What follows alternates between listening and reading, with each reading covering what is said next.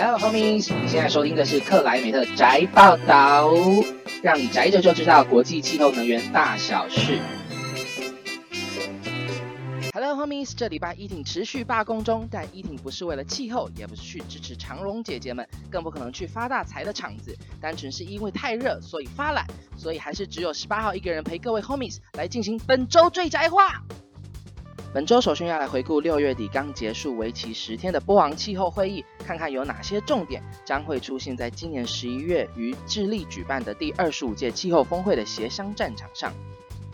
今年气候峰会上可以肯定会出现的重点关键字：#hashtag 二零五零 Net Zero。为了让各位 homie 不要太俗气，所以十八号先简单整理了英国能源气候智库 ECIU 于六月二十五日发布的全球净零目标实况报告。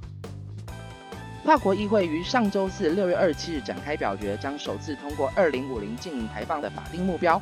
法国气候高阶理事会同时也发布了首次的建议报告，表示非常有决心，但要再努力努力喽。六月底刚结束的波昂气候会议重点如下：IPCC 一点五度 C 特别报告宣布出局，在沙乌地阿拉伯、美国、俄罗斯等国家强力抵制下，假装的赞美你，再赏你一巴掌，也就是说先感谢你的贡献，然后可以提供目前最好的科学证据。但因为充满了太多的不确定性，所以我们将不采纳报告的意见。而另一方面呢，科学家与青年团体都穿上了科学不容协商的 T-shirt，表示强烈的不满。碳定价机制需要加快协商，展开行动。碳定价机制是去年波兰会议上唯一没有讨论到的重点，而主要的争议包含是否可以沿用过去在京都时期所取得的碳额度作为抵换巴黎协定下的减量贡献，而可能引起的争议包含重复计算以及避免虚位的减量贡献等等，都是主要的争议。巴西因为自己握有许多的碳权额度，是主要支持继续沿用的国家，然而小岛国家等群起反对。指出，若要有沿用碳权，那应该要提出相关的配套，例如需要将三十 percent 的减量贡献留在小岛国家，类似缴税的概念来提供给各个小岛国家。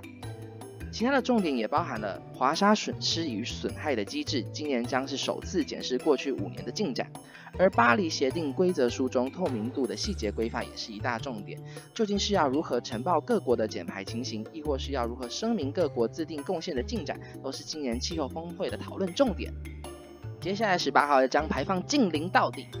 英国能源气候智库 ECIU 六月二十五日发布全球净零排放目标报告，指出全球已经约有六分之一的 GDP 迈向二零五零或甚至更早进入净零排放目标，包含十七个国家、十一个州政府以及二十三个城市。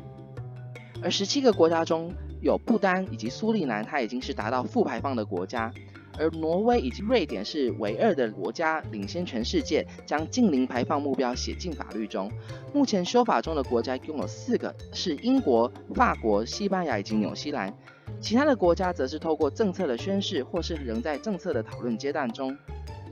而除了各国政府的努力之外，ECIU 也指出，全球至少有三十四个企业年收超过十亿美金，自行提出净零排放目标，甚至有些少数的企业已经达到该目标。此外，二零一八年国际能源转型委员会在他们的 Mission Possible 的报告中也指出，航空、水泥、船运以及钢铁业在减量行动上具有相当挑战的部门，要达到二零五零净零排放是技术上可行，经济上也可行，而他们的减量成本也约莫只是减低二零五零年全球 GDP 的零点五个 percent。而今年全球投资人议程组织也指出，全球有四百七十七个投资机构管理超过三十四兆美金，也呼吁政府强化二零二零年的减量目标，采行碳定价机制，并且具体燃煤除役的时程，以及二零二零年前确实履行气候相关财务揭露的要求。刚刚提到，全球目前有包含法国的四个国家正在立法阶段，而就在上周四六月二十七日，法国议会也开始针对净零排放目标展开表决。法国气候高阶理事会首次提出咨询报告，严正的警告法国政府，表示有决心很好，但若要达到二零五零净零排放，还需要三倍的努力。因为报告指出，二零一五年到二零一八年间，法国仅减量了一点一个 percent，而建筑以及运输部门是表现最差的。因此，需要进一步强化碳税的施行，全面系统性的盘点现有的法制、开发以及投资计划，最后是迈向低碳的同时，强调转型的公正性。